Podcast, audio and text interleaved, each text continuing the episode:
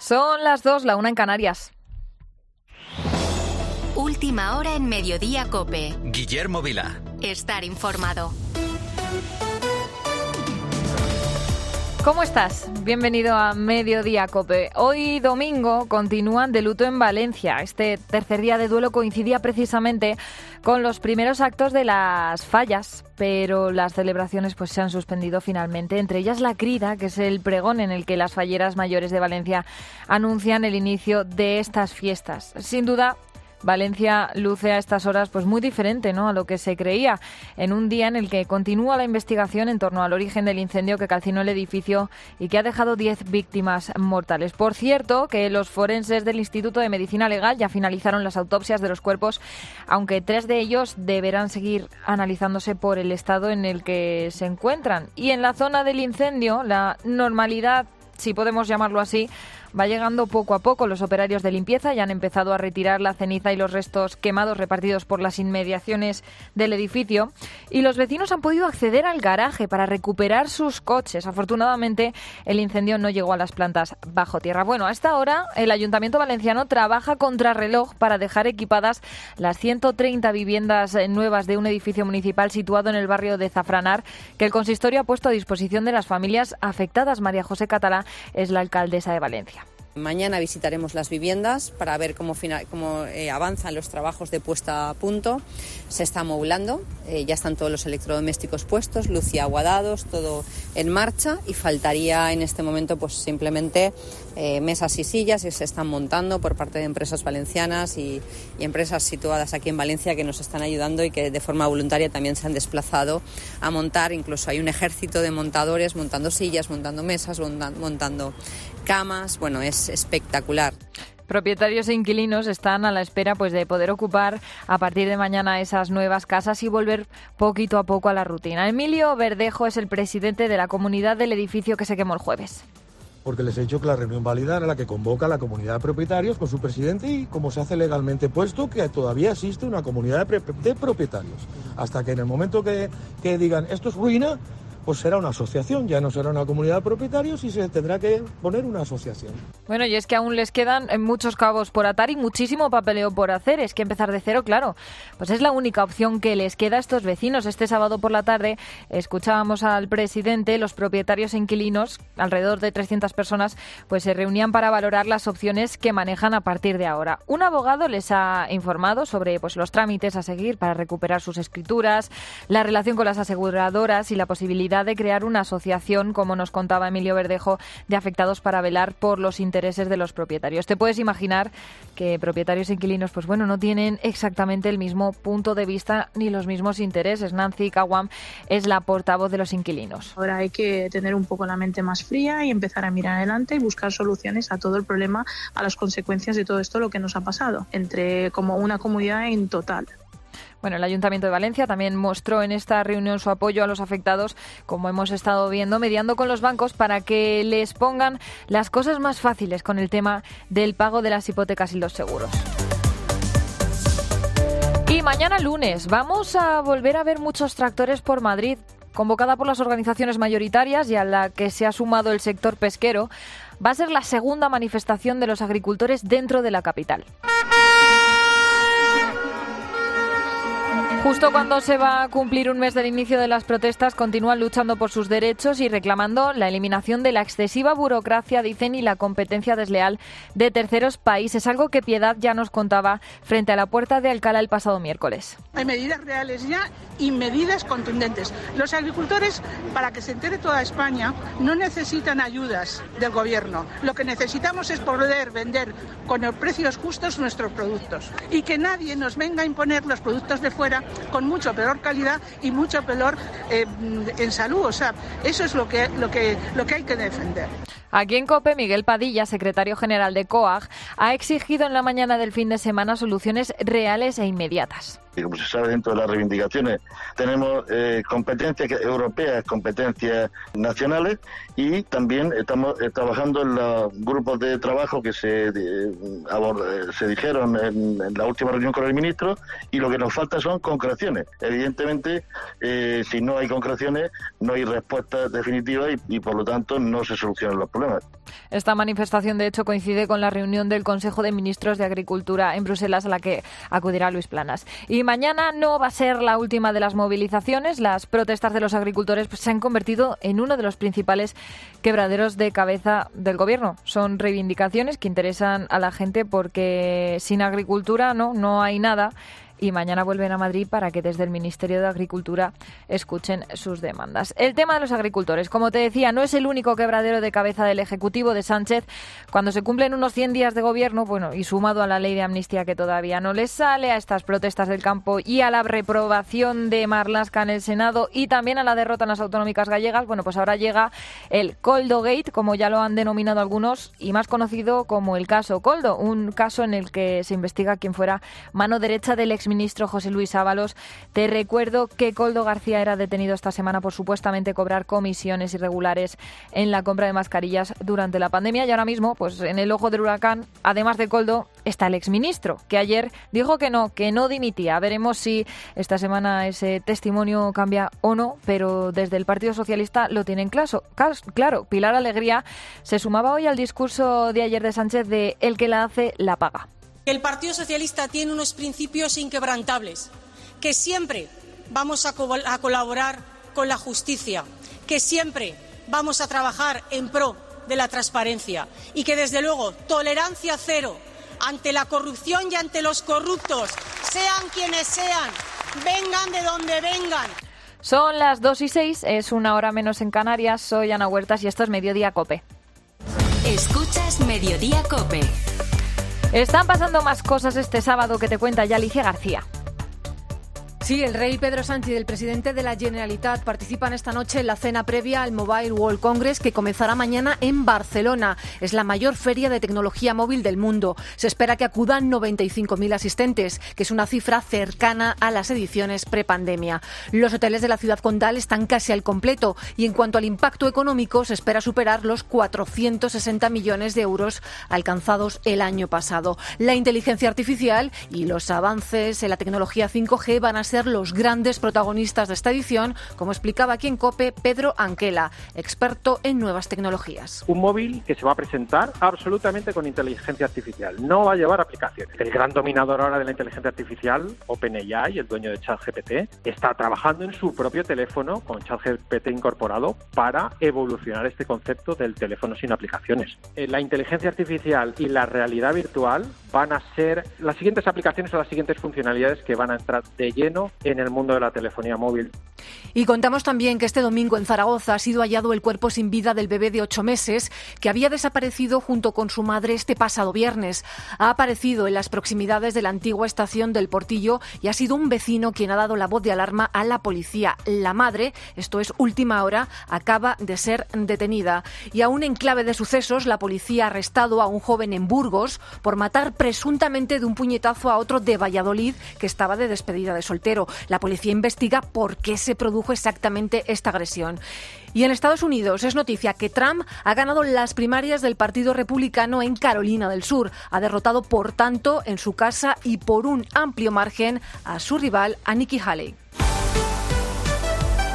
Y acaba de empezar el Cádiz-Celta, partido que abre la jornada del domingo. Ignacio Arzuaga. Si el conjunto andaluz consigue la victoria, recortará tres puntos a un rival directo por la permanencia. Si es el Celta quien gana, se abrirá una brecha de seis entre la salvación y el descenso. Por ahora, minuto nueve de partido, empate a cero en el marcador. La jornada la completan Betis Atlética a las cuatro y cuarto, Las Palmas Osasuna a las seis y media y Real Madrid-Sevilla a las nueve de la noche. Este partido está marcado por la vuelta de Sergio Ramos al Santiago Bernabéu después de tres temporadas. En relación también con el Sevilla, la Liga estudia personarse junto al club hispalense en la denuncia que ha hecho contra el Real Madrid Televisión por sus vídeos criticando al arbitraje. Si el comité de competición decide iniciar una investigación sobre el Canal Blanco, la institución presidida por Javier Tebas se unirá al equipo andaluz en baloncesto. La selección española juega hoy su segundo partido de la clasificación para el Eurobasket tras perder el primero contra Letonia. Se enfrenta a Bélgica a partir de las cinco y media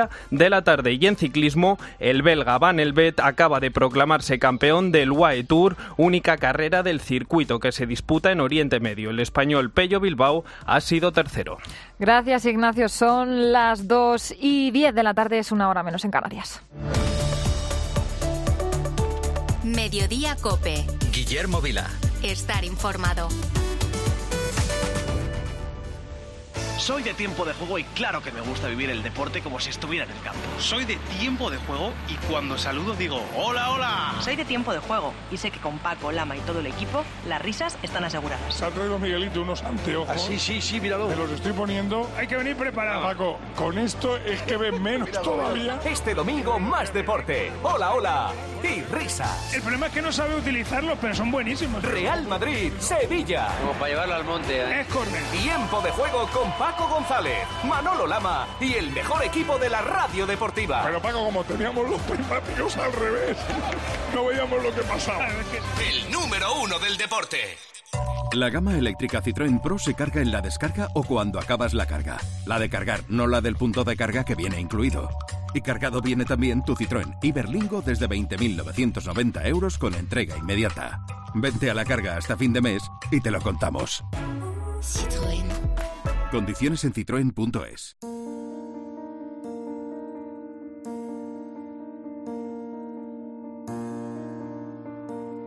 Mediodía Cope. Guillermo Vila. Estar informado.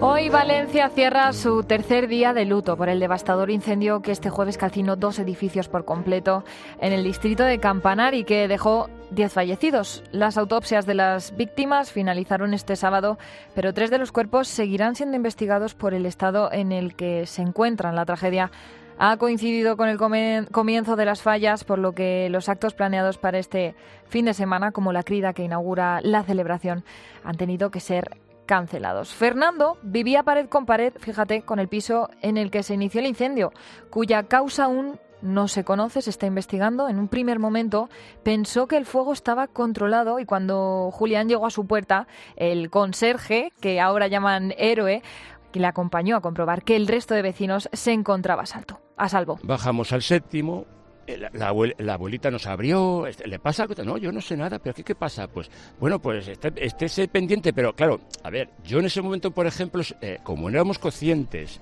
de la gravedad de que teníamos el fuego paré con paré, pues bueno, pues dije, bueno, pues tenga cuidado y tal. Y porque si no, en ese momento hubiéramos cogido a, esa abuelita y, y pues, véngase con nosotros. Pero claro, cuando el humo le obligó a salir y vio por primera vez cómo la fachada entera ardía en llamas, a Fernando se le quedó grabada la imagen de la mujer que se había quedado en su casa. Yo esa noche era la anciana en mi cabeza, porque yo decía, pero si a mí no me hubiera costado nada cogerla del brazo y bajarme con ella. Pero es que nos faltaba el dato que paré con paré estaba ardiendo, pero nosotros no lo veíamos. Entonces yo a la mañana siguiente, la, el primer mensaje a Julián, el portero Julián, la anciana con la que estuvimos, ¿sabes algo? A los 10 minutos me contestó, sí, está sana. Buah, ya está. Bueno, entre las lenguas de fuego desaparecieron 186 viviendas.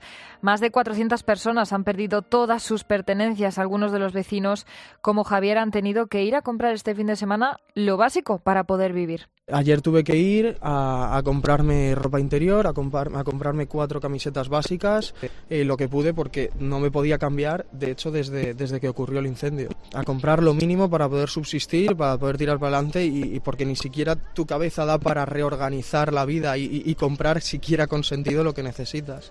Y es que empezar de cero es la única opción que les queda ahora mismo. Por cierto, que bastante cerca del bloque incendiado, concretamente en la localidad valenciana de Mislata, hay otro edificio que ahora mismo se encuentra en el punto de mira precisamente porque fue construido por la misma promotora y la fachada también está revertida con placas de aluminio. Como te puedes imaginar, pues los vecinos de este bloque están preocupados por si el material utilizado bajo esa coraza metálica es el mismo. De todas formas, la investigación también está estudiando que otros edificios levantados por esta promotora podrían estar en riesgo de sufrir un percance de estas características.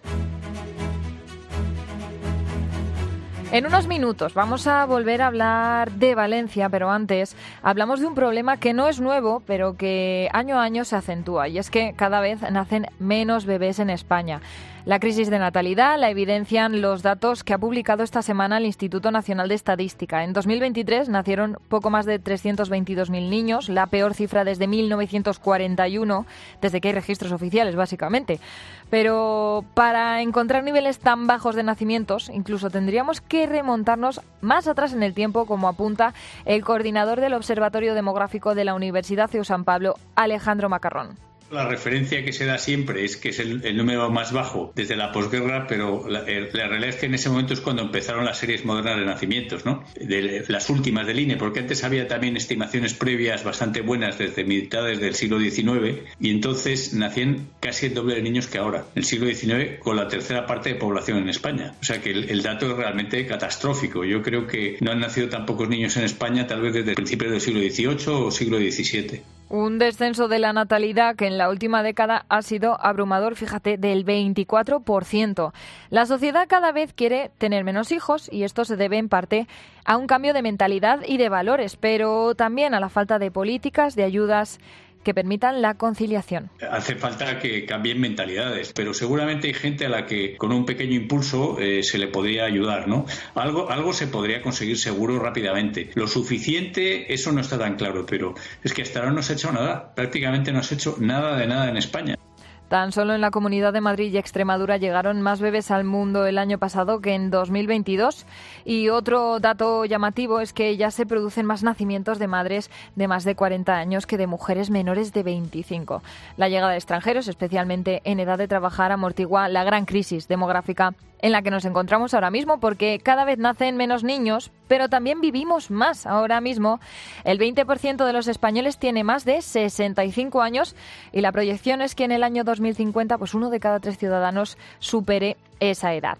De hecho, los españoles somos una de las nacionalidades más longevas del mundo, sobre todo las mujeres, como explica el vicepresidente de la Sociedad Española de Medicina, Antienvejecimiento y Longevidad, Antonio Ayala. Fundamentalmente ellas llegan a tener una vida media que es la más larga de Europa y la segunda en el mundo. Los hombres, en cambio, no llegamos a medalla, ¿eh? llegamos, nos quedamos en diploma olímpico. Tenemos cuarta, quinta posición, cuarta en Europa, séptima en el mundo.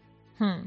Cada vez vivimos más y de hecho cada día la esperanza de vida en España aumenta, fíjate, 10 horas, es curioso, ¿eh? es decir, los niños que nazcan mañana vivirán de media 10 horas más que los que nazcan hoy. La cuestión es que el número de niños que nacerán mañana, bueno, pues será menor, ¿no? Como te digo, somos una de las sociedades más longevas, pero la primera del mundo sigue siendo Japón y de hecho cada vez nos acercamos más a su modelo y a su estructura. La fecundidad ha caído en los dos países hasta situarse en una media de 1,3 hijos por mujer, lo que ha hecho que la edad media de la población también se haya duplicado, un envejecimiento que también dispara la tasa de dependencia. Está obligado a Japón a aumentar el número de personas que trabajan en edades avanzadas, a cambiar su estructura básicamente económica, pero también social y de convivencia, lo mismo que han hecho otros países de nuestro entorno.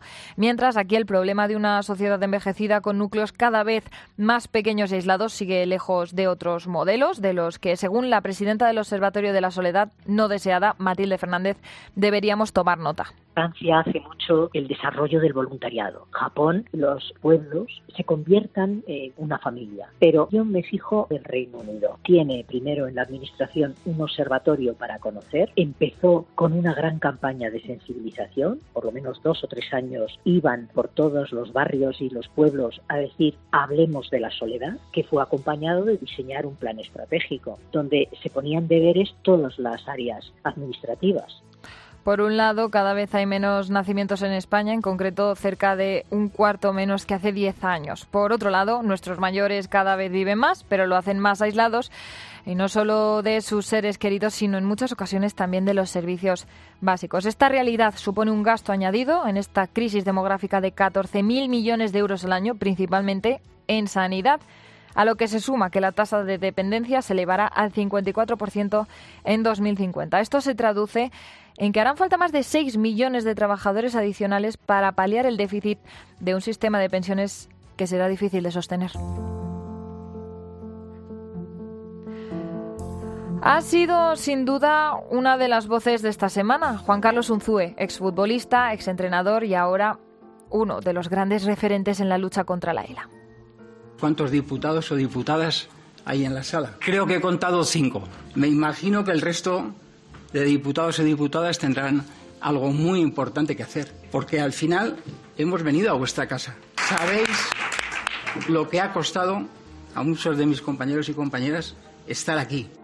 Enfermos de ELA con un ZUE a la cabeza han visitaron el Congreso de los Diputados para que se les escuche. Piden desbloquear la ley ELA, que lleva dos años parada desde que empezó a tramitarse. Exigen una vida digna.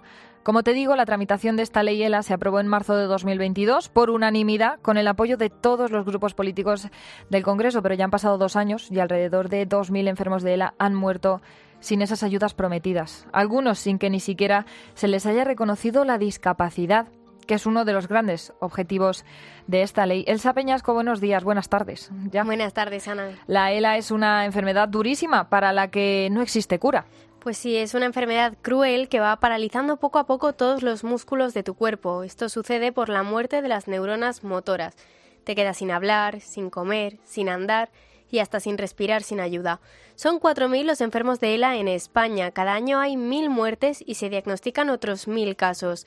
Lo peor, como dices, es que no existe una cura. A Jorge se lo dijeron hace solo unos meses. Ese día casi me desmayo, se me vino el mundo encima. El diagnóstico decía que el promedio de vida era aproximadamente de dos años. La enfermedad en Jorge ha avanzado bastante rápido y cada vez le cuesta más hablar y andar. Jorge ha tenido que dejar su trabajo de cámara y ahora vende su equipo para pagarse unos cuidados que irán increciendo. Porque ese es otro de los puntos a tener en cuenta, la exigencia económica a la que se ven expuestos los enfermos y sus familias, claro. Sí, la falta de ayudas va ahogando poco a poco a las familias que tienen que hacer frente a la mayoría de los gastos con el dinero de su propio bolsillo. Y estos son más de 60.000 euros al año. Es lo que llega a pagar un enfermo de ELA en España para seguir viviendo en la fase final. Esto es lo que cuesta estar conectado a un respirador en tu casa las 24 horas del día. Y es el caso de Carlos. El bloqueo de la ley ELA es repugnante ya que todos los diputados votaron a favor los pensamientos que se me vienen a la cabeza son que ojalá no tengan que sufrir un caso similar en sus propias carnes o en sus familiares, ya que ninguno pensamos que esto me pueda ocurrir a mí. Se refiere al bloqueo de la ley que prometía ayudarles. Solo el 6% de las familias pueden pagar los cuidados en esta fase final. Algunos, como Carlos, tienen la oportunidad de hacerlo porque cobra un seguro de vida que había contratado antes del diagnóstico. Mm, él es uno de esos pacientes al que le han hecho la tráqueo y tiene que gastarse un dineral sencillamente para seguir viviendo. Fíjate, solo uno de cada 20 pacientes piden la traqueotomía. La gran mayoría renuncian a ella porque no quieren ser una carga para su familia. Y vamos a escuchar a Aníbal. Él solo se apoyaba en un bastón, suela avanza lento, pero la decisión que tomaría ahora mismo es muy cruda. Pues yo por lo menos he decidido eh, seguramente ir a eutanasia cuando ya no me pueda mover y no haré tampoco traqueotomía. Si yo tengo una asistencia en una residencia donde tengo todos mis cuidados, eh, pues evidentemente a mí no me importaría un atraqueo, pero para hacer penar más a, toda mi familia, incluso tener que endeudarnos para tener asistencia.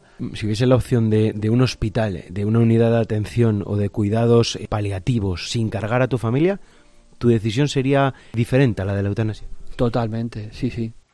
Una decisión que cambiaría si existiesen unos cuidados paliativos de calidad. Pues a ver si es verdad que cambia con esta posible ley, digamos, y la ley finalmente sale adelante, pero la realidad ahora mismo es la que veíamos esta semana en el Congreso, enfermos de ELA reivindicando que se les escuche, que su ley salga adelante porque piden ayuda. Y es que el dato es tremendo, más de 60.000 euros al año es lo que paga un enfermo de ELA y su familia en la fase final de la enfermedad, algo inasumible.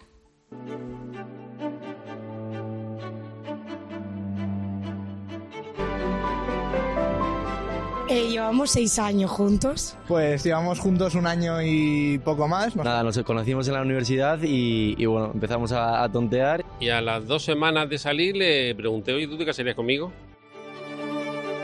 Bueno, acabas de escuchar diversas experiencias de matrimonios que viven la iniciativa llamada Forever Match. Promovida por la Iglesia, Forever Match busca que las familias conviertan su unión matrimonial en un amor para siempre. Así lo viven nuestros siguientes protagonistas, a los que vamos a escuchar. María, Alba y Álvaro. Ellos se, María Alba y Álvaro, ellos se casaron hace 17 años. Al principio estaban muy ilusionados. Su noviazgo había sido una etapa muy feliz, pero de repente todo cambió durante el primer año ¿no? de casados, a María Alba pues le diagnosticaron eh, una depresión que duró después eh, nueve años lo que se supone que son los primeros años los más felices, los más alegres de, un matrimonio, ¿no?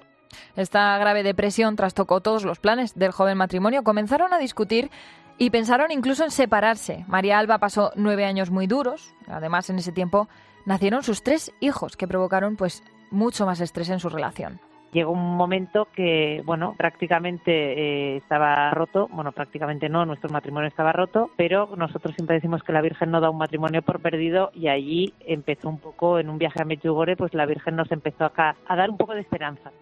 Fue precisamente en esa peregrinación a Medjugorje, en Bosnia, cuando decidieron darse una nueva oportunidad. Cuando volvieron a España, después de ese viaje, tenían miedo de que su relación se volviera a romper. Unos amigos los invitaron a participar en un retiro espiritual para parejas. Se llama Proyecto Amor Conyugal y ellos se apuntaron y ya fue en 2017 cuando hicimos el retiro de Proyecto Amor Conyugal, cuando nuestro matrimonio entonces cogió forma y entendimos mucho de lo que podíamos haber intuido, ¿no? Álvaro y María Alba han aprendido a disfrutar de su matrimonio. Atrás quedan esas discusiones ¿no? de aquellos primeros años. María Alba ya ha superado la depresión y asegura que ha sido la fe lo que ha cambiado su perspectiva a la hora de ver las cosas.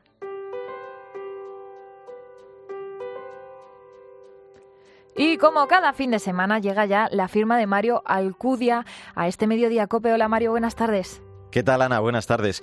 Esta semana se ha celebrado la iniciativa Un viaje por tantos, con la que el Secretariado de Sostenimiento de la Conferencia Episcopal Española ha tratado de mostrar a un grupo de 15 personas que no marcaban la casilla de la Iglesia en la declaración de la renta la labor social y espiritual. Ocho mujeres y siete hombres de entre 19 y 61 años han sido los seleccionados de entre 200, entre ellos un comercial, una médico, una profesora de inglés, tres estudiantes o una persona en paro. Durante estos días han viajado por las diócesis de Toledo, Segovia, Sigüenza, Guadalajara, Guadalajara, Getafe, Alcalá de Henares y Madrid, donde han sido testigos de una pequeña parte de la labor social y espiritual, como te decía, que realiza la Iglesia. De esta forma han constatado in situ lo que supone la X para millones de personas algo esencial para el sostenimiento de las actividades. Ayer tenía la oportunidad de hablar en el espejo de Madrid, aquí en Cope, con uno de esos proyectos que han conocido de cerca, el Centro Donorión, en la localidad madrileña de Pozuelo, donde se atiende a más de 100 personas adultas con discapacidad física, intelectual y sensorial severa, con alto nivel de dependencia,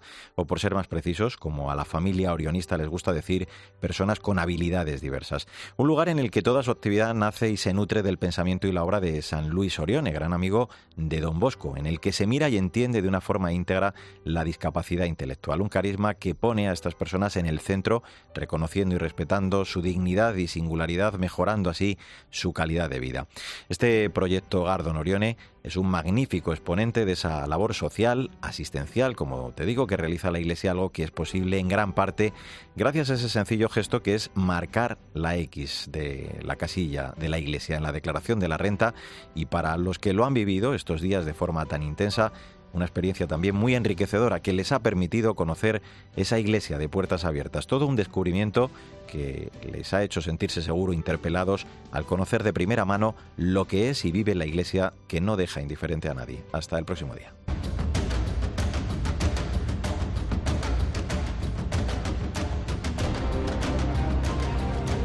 Mediodía Cope. Guillermo Vila. Estar informado. Y es domingo 25 de febrero y repasamos ahora el santoral de este día con Jesús Luis Sacristán. Buenas tardes. ¿Qué tal, Ana? Hoy, segundo domingo de Cuaresma, es el beato cardenal Ciriaco María Sancha. Nace en Quintana del Pidio, cerca de Aranda de Duero, 1833. Ordenado sacerdote, completa estudios en Salamanca. Ejercerá varios años su ministerio en Cuba. Consagrado obispo, pasa por varias diócesis para terminar en la primada, en Toledo. Muere en 1909 y en su epitafio pusieron pobre vivió y pobrísimamente murió. Y esta semana nos quedamos el día 1 con el Cristo de Medinaceli.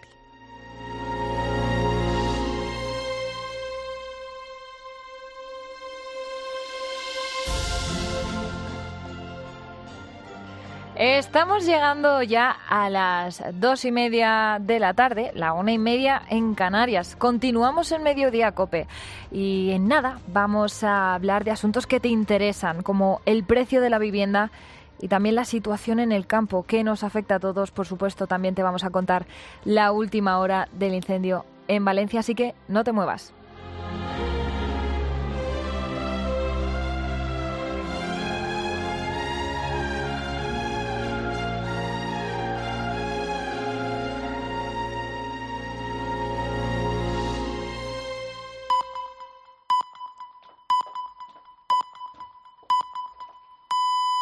Dos y media de la tarde, una y media en Canarias. Última hora en Mediodía Cope. Guillermo Vila. Estar informado. Buenas tardes. ¿Qué tal? Sigues en Mediodía Cope. Gracias por estar al otro lado de la radio. Mañana, en la capital, en Madrid, vamos a volver a escuchar esto.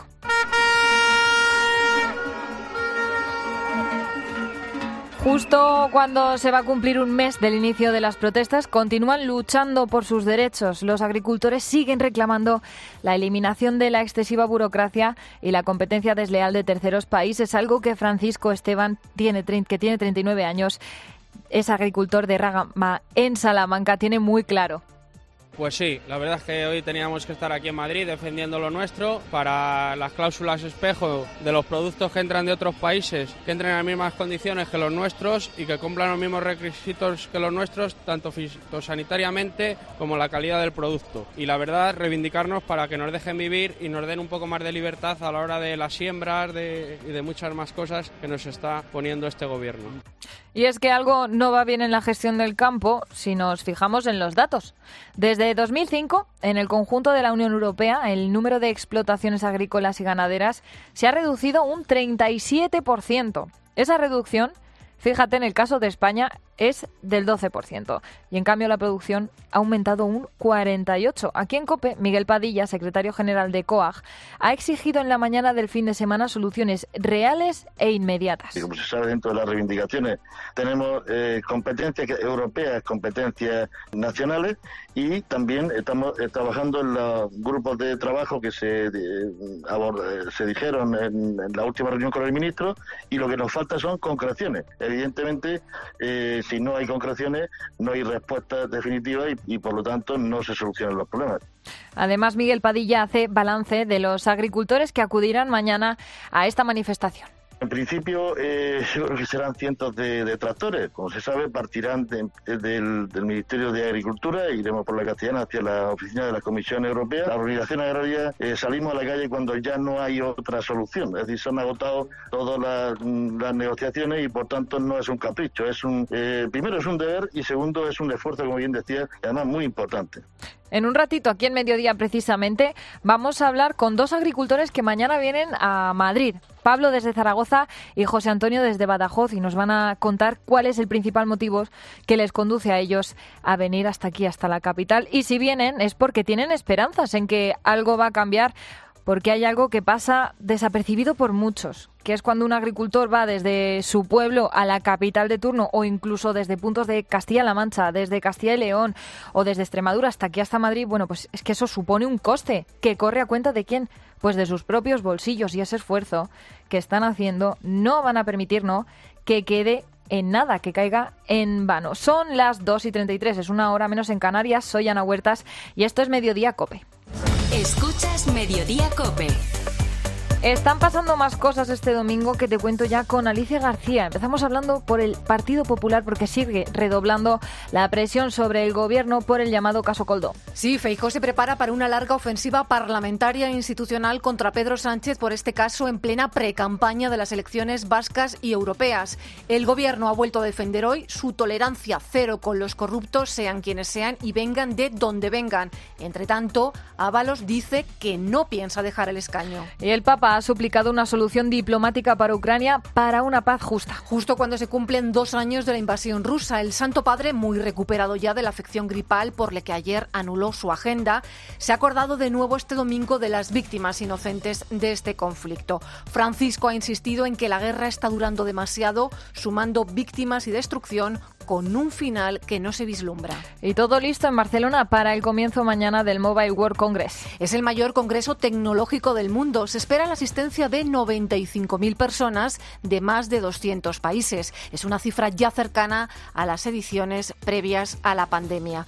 Don Felipe, Pedro Sánchez y Per Aragonés participan esta noche en la cena previa, en la cena de bienvenida. Y como ocurrió en las últimas ediciones, Aragonés prevé ausentarse del saludo protocolario al rey como gesto de rechazo a la monarquía. Gracias, Alicia. Ignacio Arzuaga, buenas tardes. Buenas tardes, Ana. El Celta se ha adelantado contra el Cádiz en el minuto 10 de partido. Así es, una buena jugada de Luca de la Torre por la izquierda, la gran descarga del Arsen y una, una definición magnífica de Yago Aspas han abierto el marcador en el nuevo Mirandilla. Si el Celta gana, se abriría una brecha de seis puntos entre la salvación y el descenso. Por ahora, minuto 33 de partido, 0-1 va ganando el Celta en Cádiz, Betis, Athletic a las 4 y cuarto, Las Palmas Osasuna a las 6 y media y Real Madrid-Sevilla a las 9 de la noche completan la jornada. Por otro lado, la Liga estudia personarse junto al club hispalense en la denuncia que ha hecho contra Real Madrid Televisión por sus vídeos criticando al arbitraje. Si el comité de competición decide iniciar una investigación sobre el Canal Blanco,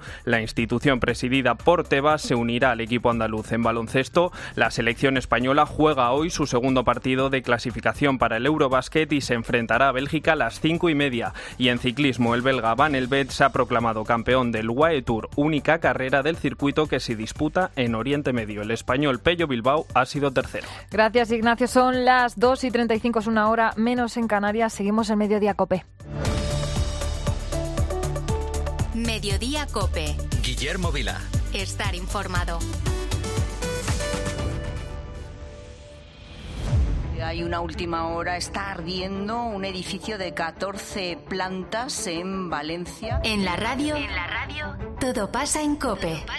Personas fallecidas, algunas desaparecidas. ¿Y cómo ha sido ese momento del rescate de esas dos personas? Y ellos estarían congelados. Todavía están los bomberos echando agua. Estoy a 100 metros de los dos edificios, 50, 60 personas recogiendo la ropa que traen. Julián es el conserje de la finca que se ha arrasado por el fuego aquí en Valencia. O sea, tuviste que ir puerta a puerta, la gente no se había enterado de nada. No, fue, fue bajando, pero llegó un momento que había tanto humo, Han tanto humo. perdido su casa, sus recuerdos, sus pertenencias. ¿Qué se siente cuando se pierde todo? ¿Qué coge uno en ese instante de absoluta desesperación? Nada, nada. En la radio, todo pasa en Cope. Vodafone te trae Dazón con Fórmula 1, MotoGP y otras competiciones. Llama al 1444 y llévate por solo 40 euros fibra móvil y televisión con el primer mes de Dazón esencial de regalo. Llama ya al 1444. Vodafone.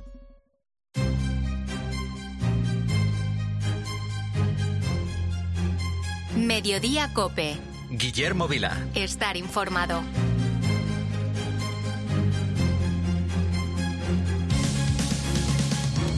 A esta hora nos situamos de nuevo en Valencia, en un domingo atípico que tendría que haber estado marcado por las fallas y en el que se vive el tercer día de luto por la tragedia del incendio. Santiago Pacheco, buenas tardes. Buenas tardes, Ana.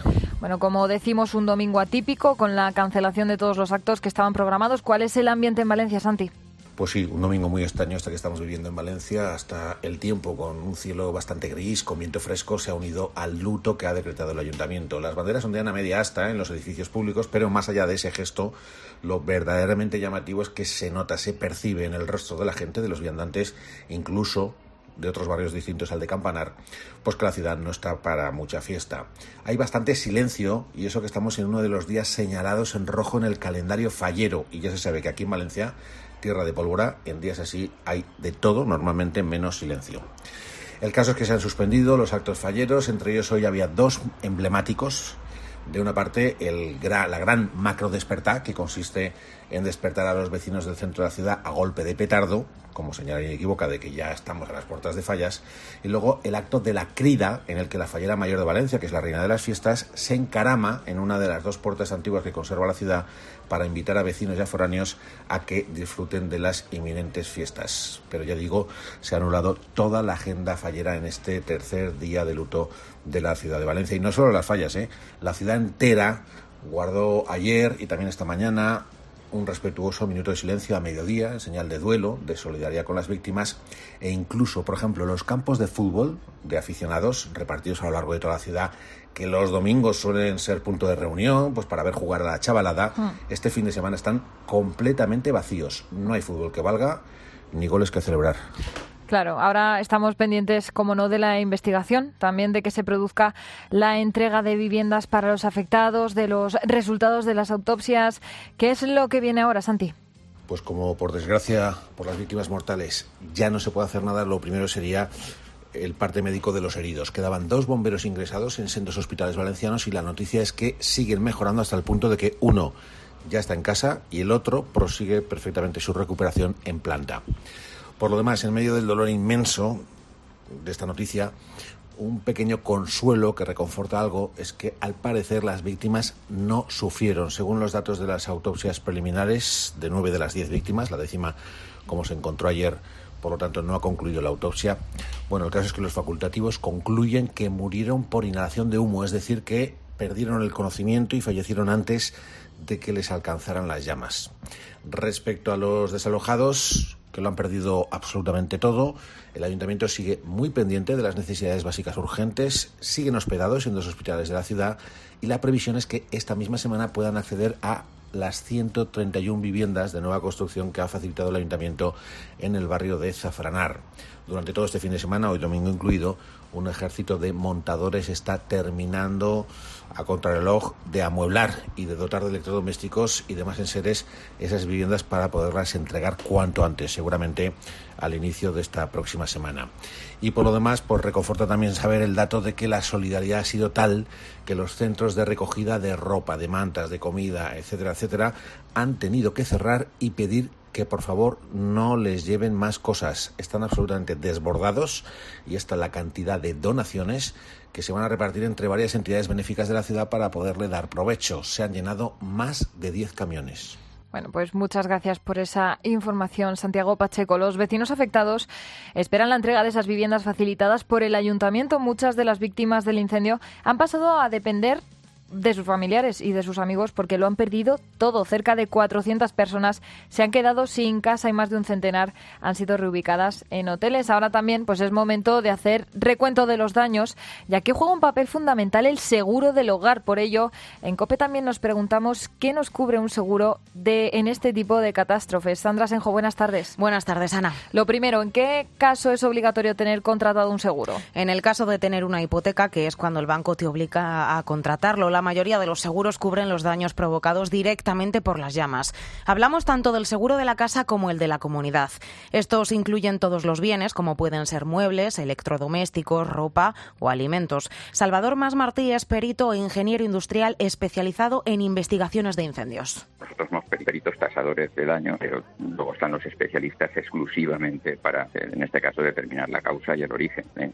Acudiremos conjuntamente y cada compañía designa pues un perito digamos, tasador y a la vez un perito investigador exclusivamente de la causa. Y, y trataremos de llegar a una, a una conclusión única después de analizar todos los datos del edificio y contrastar también con policía científica el límite máximo que va a pagar el seguro está detallado en las condiciones de la póliza y puede llegar hasta el 100% del valor del piso. Todo dependerá, claro, de lo que cada vivienda tenga asegurado. ¿Y qué pasó, Sandra? ¿Hay que seguir para dar parte al seguro? Pues hay que informar de lo ocurrido en un plazo máximo de siete días y hay que presentar toda la información que pueda ser relevante, incluidos los informes de los bomberos, para reclamar todos los daños. Lo primero que tendrán que hacer los peritos es evaluar esos daños. Nos acompañaremos con, con los peritos que tienen que tasar los daños. En este caso, pues los daños serán totales en, en lo que es el continente y, y, prácticamente también en el contenido de las viviendas. Y luego, pues también habrá que mirar la responsabilidad civil de cada uno de los que han intervenido y, y a partir de ahí, pues proponer indemnizaciones. Y si el afectado no está conforme con la indemnización que ofrece el seguro, pues también se puede realizar una reclamación en el plazo máximo de un mes. Y ya por último, Sandra, eh, ¿qué ocurre cuando la casa está totalmente destruida, como es el caso del incendio en Valencia? Pues el seguro costeará el gasto de otro alojamiento, como puede ser un hotel o un apartamento, hasta que se repare la vivienda o mientras se busca un nuevo hogar. Eh, también, Ana, hay que guardar todos los recibos de los gastos de esos días para poder reclamarlos. Gracias, Sandra. A ti.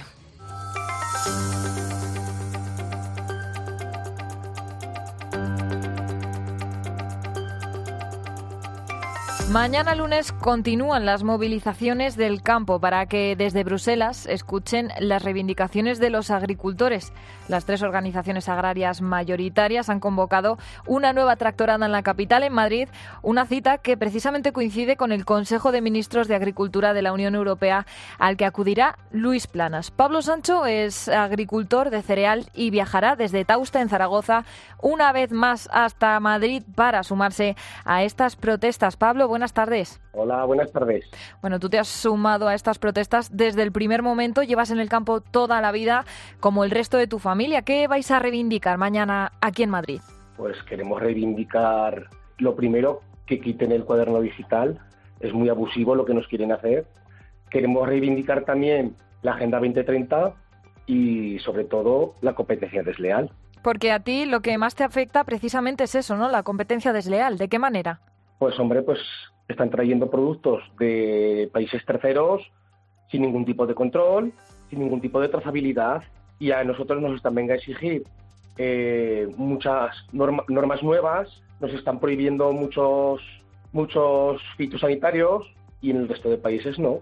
Entonces, con eso no se puede competir. Eh, bueno, eh, Pablo, nos contabas que tú eres de Tauste, allí tenéis medios para hacer todo el trabajo administrativo que os requieren. tenéis cobertura, por ejemplo, pero no todos los pueblos están preparados para todo este trabajo administrativo que os están exigiendo, ¿no? Sí, pues eh, aquí en Tauste pues es un pueblo que es grande y tenemos tenemos hay dos cooperativas que son importantes y tenemos una oficina comarcal entonces estamos muy bien servidos. Hay muchos otros pueblos pequeños, sobre todo en el norte de la provincia de Zaragoza y, en Huesca, pues que no tienen eh, esos privilegios. Y antes de implantar un cuaderno digital, pues yo creo que lo primero que tiene que haber es Internet en todos los sitios. Claro, que puedan facilitar precisamente hacer ese tipo de burocracia que se, que se requiere. Bueno, pues Pablo Sancho, eh, mañana eh, quizá te veremos por aquí, por, por la capital, agricultor. Mañana estarás aquí, un día más en esas protestas. Muchas gracias por atendernos. Muchas gracias a vosotros. Adiós.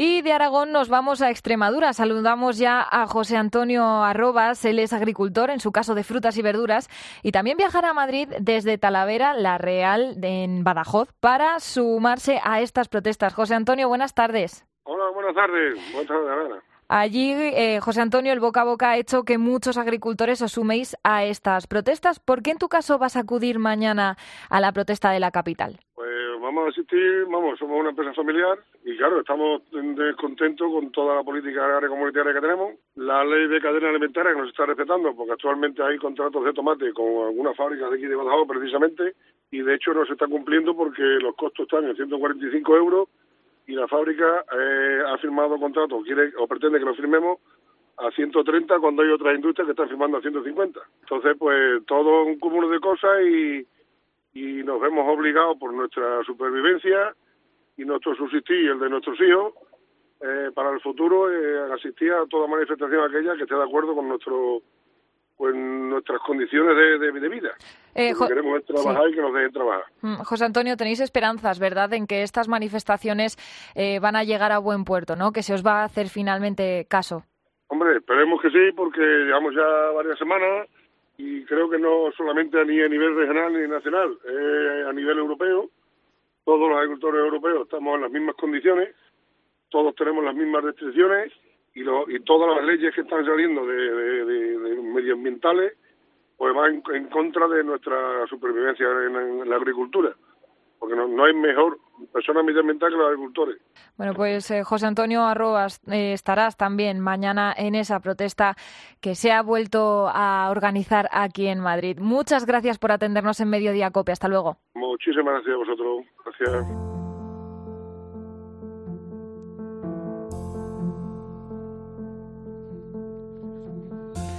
El caso Coldo está enturbiando aún más el comienzo de la legislatura, estos primeros 100 días del gobierno de Sánchez inestables y marcados por la amnistía. Un caso, recordamos, en el que se investiga a quien fuera mano derecha del exministro José Luis Ábalos. Recordamos que Coldo García era detenido esta semana por supuestamente cobrar comisiones irregulares en la compra de mascarillas durante la pandemia, durante lo peor de la pandemia. La Fiscalía Anticorrupción apunta a que García incrementó su patrimonio de manera más que notable, dicen, entre 2020 y 2022, al pasar a ser titular de bienes muebles e inmuebles cuyo valor podría alcanzar 1,5 millones de euros. Lo último es que Ábalos ha descartado dimitir, solo admite que si este caso hubiera estallado cuando él era ministro, sí que lo habría hecho. Es lo que decía anoche en una entrevista en televisión. Hoy la ministra portavoz del Gobierno, Pilar Alegría, ha calcado las palabras de este sábado de Sánchez. Tolerancia cero frente a la corrupción, venga, dice, de donde venga. El Partido Socialista tiene unos principios inquebrantables, que siempre vamos a, a colaborar con la justicia que siempre vamos a trabajar en pro de la transparencia y que, desde luego, tolerancia cero ante la corrupción y ante los corruptos, sean quienes sean, vengan de donde vengan. Y entre tanto, el Partido Popular exige a Sánchez que aclare qué hay detrás de las amenazas de Ábalos, dice Carmen Funes, vicesecretaria de Organización de los Populares. Las palabras de ayer de Ábalos en televisión fueron una extorsión en toda regla. Y los españoles necesitamos respuestas. Y el Partido Popular le va a hacer a Sánchez las preguntas para clarificarnos. El señor Sánchez pasará a la historia por ser el hombre de Puigdemont y hoy también por ser el hombre de Ábalos.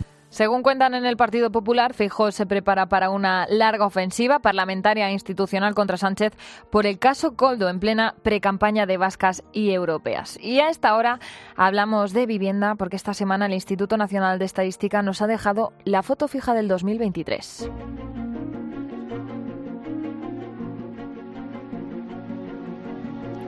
La firma de hipotecas y la compra de viviendas este pasado año 2023 han puesto fin a dos años de subidas. La compra de viviendas bajó un 10%, pero aún así se registraron, fíjate, 587.000 operaciones, lo que sigue haciendo que los precios se sigan elevando. El perfil del comprador habitual, según las inmobiliarias, es el de una pareja de 43 años con hijos que contaba con vivienda en propiedad que ha servido de puente para acceder a una mejor. Leandro Escobar, profesor de Economía de Comillas y CADE y experto en mercado inmobiliario, nos explica en COPE cómo durante la pandemia los compradores pudieron acumular la liquidez necesaria para acceder a las viviendas. Supuso un parón durante una serie de meses y lo que hizo fue pues que varias operaciones quedaran sin realizar, por supuesto, pero también lo que hizo fue que entrara mayor liquidez a los hogares y por tanto que una vez que se salió del problema, al menos en una primera fase, pues hubiera mucha liquidez en manos de las familias y que siguieran existiendo esas necesidades de compra de vivienda. Sin embargo, en 2023 la firma de hipotecas bajó un 18%, un comportamiento similar al año anterior, a 2022. Esto refleja que las familias buscan la manera de esquivar este encarecimiento del crédito. Por ello, en la mayoría de casos se pide prestado el dinero a familiares o se tira de ahorros, aunque aquí los jóvenes son los que lo tienen más complicado. Esto a quien realmente afecta y mucho es a quien no ha tenido hasta ahora la oportunidad de acceder a una vivienda en propiedad por el motivo que sea, fundamentalmente por edad. Las viviendas en alquiler están en máximos históricos en muchos de los eh, submercados que podemos analizar. Por tanto, efectivamente, eh, los jóvenes están en una situación muy compleja. En cualquier caso, las cifras nos muestran que se está comprando más al contado. Según un estudio reciente de Funcas, la Fundación de las Cajas de Ahorro, el 60% de las viviendas se están adquiriendo sin hipoteca y en caso de pedirlas se piden con un crédito menor. Según el INE, el capital que dejaron las entidades para la compra de vivienda cayó en un 19,4%.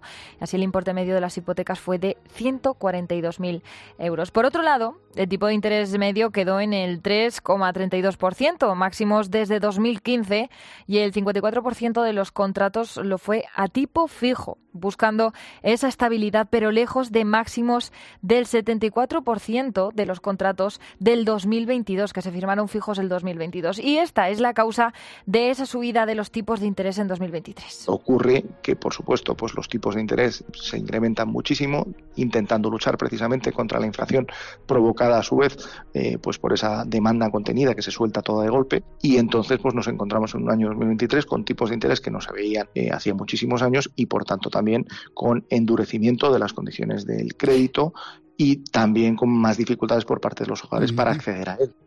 Y en los próximos meses se espera una bajada de los tipos de interés, pero la pregunta es cuándo los bancos centrales tomarán esta decisión ninguno de, estos bancos centrales se quiere adelantar a los acontecimientos. Entonces, es verdad que las tasas de inflación están siendo suficientemente bajas es como para poder prever esas bajadas de tipos de interés, pero de momento, aunque se esperaba quizá para la primavera ya alguna bajada, estamos recibiendo mensajes de prudencia por parte del supervisor.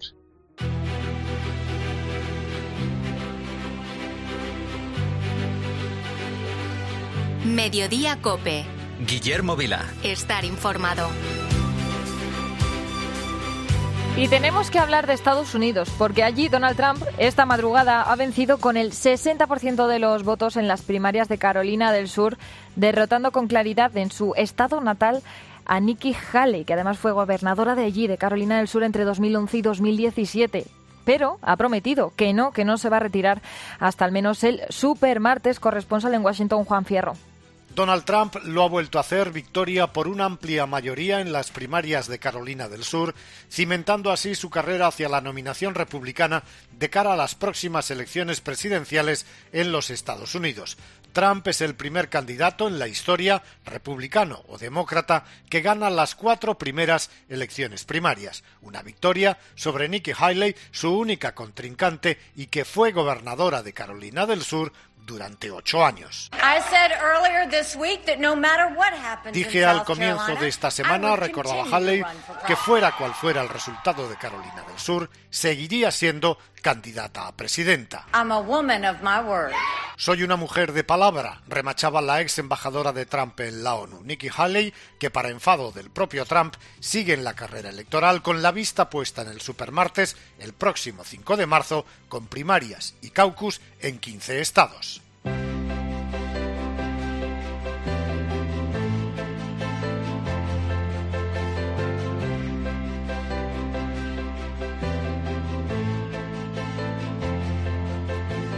Y te lo contábamos antes, el rey Felipe VI, eh, hoy, junto a Pedro Sánchez y el presidente de la Generalitat, Pere Aragonés, van a inaugurar el Mobile World Congress durante una cena esta misma noche y en el inicio de este evento, que empieza mañana por la mañana. El Mobile World Congress es el mayor congreso tecnológico del mundo y abre sus puertas este lunes en Barcelona. Se espera que este evento agrupe a unas 95.000 personas en el recinto de la Gran Vía con 2.400 compañías expositoras y 1.100 ponentes, unas cifras que se asimilan a las que reunía este mismo Congreso antes de la pandemia. Fíjate, una de las novedades es la vuelta de las empresas tecnológicas chinas que precisamente dejaron de asistir en 2020 debido al comienzo de la propia pandemia del COVID. El evento, que cumple ya 18 años en la ciudad condal, tiene la mayor atracción ligada a la famosa y abrumante inteligencia artificial. Se trata de un teléfono móvil que va a presentar Deutsche Telekom, o algo así, supongo que se dice, y que no va a llegar ninguna que no va a llevar ninguna aplicación. Todo funcionará a partir de la propia inteligencia artificial del teléfono. Pedro Anquela, director de ingeniería de Somosierra Tech y experto en tecnología, nos pone en situación de cómo funcionaría este teléfono. Tú coges el móvil y le dices, oye teléfono, mm, cómprame en la casa del libro los días modernos. Y él, ¿qué hace? Uh, de repente va, se mete en la casa del libro, te compraron los libros y ala, te llegan para casa. O, oye, teléfono, por favor, mándame un WhatsApp al, chaval que voy a llegar tarde a recogerle al baloncesto. Nada, él te abre el WhatsApp, te, te hace el texto, te lo envía o incluso te lo envía un audio con tu voz Fíjate qué curioso. Pedro además asegura que aunque todavía no estará a la venta, se comenzará a comercializar muy pronto y que no es el único avance respecto a la, a la telefonía móvil y no toda la evolución es enfocada en la inteligencia artificial. También está el caso de un smartphone con una batería que durará ocho veces más de lo normal. Energizer, que es el fabricante de, las pilas, pues se presenta con un dispositivo P28K. Va a traer una CPU bastante potente, pero lo que nos interesa es que va a traer una batería de 28.000 mAh, el iPhone 15. 3.400 mAh. Pues te puedes imaginar que te va a durar la batería, vamos, una semana vas a poder tener el teléfono encendido. Bueno, y no todo se quedan los móviles porque las propias marcas de teléfonos se quieren expandir y llegar a nuevos mercados, como es el automovilismo. Xiaomi, el gran gigante chino, se va a presentar con su apuesta de coche eléctrico, el Xiaomi SU7. 646 caballos de potencia y 800 kilómetros de autonomía en eléctrico. El progreso tecnológico no para de avanzar y por eso este Congreso tiene tanta importancia alrededor de todo el mundo con más casos llamativos como el de la evolución de las tecnologías 5G, de las pantallas plegables o incluso el desarrollo de la primera tecnología de pantallas transparentes. Por cierto, que anoche se celebraron los premios eh, del Sindicato de Actores de Hollywood. Los SAG marcan la vuelta tras la huelga que protagonizaron los intérpretes en 2023, reclamando mejoras en sus condiciones laborales. Ya sabes que en noviembre, después de 118 días de protestas, bueno, pues llegaron a un acuerdo los estudios y los actores poniendo punto final a la huelga más larga.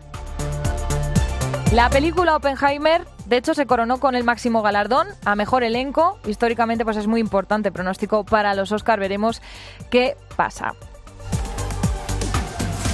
Y llegamos ya a las 3. Te quedas escuchando la radio, escuchando el mejor deporte en tiempo de juego hasta la semana que viene.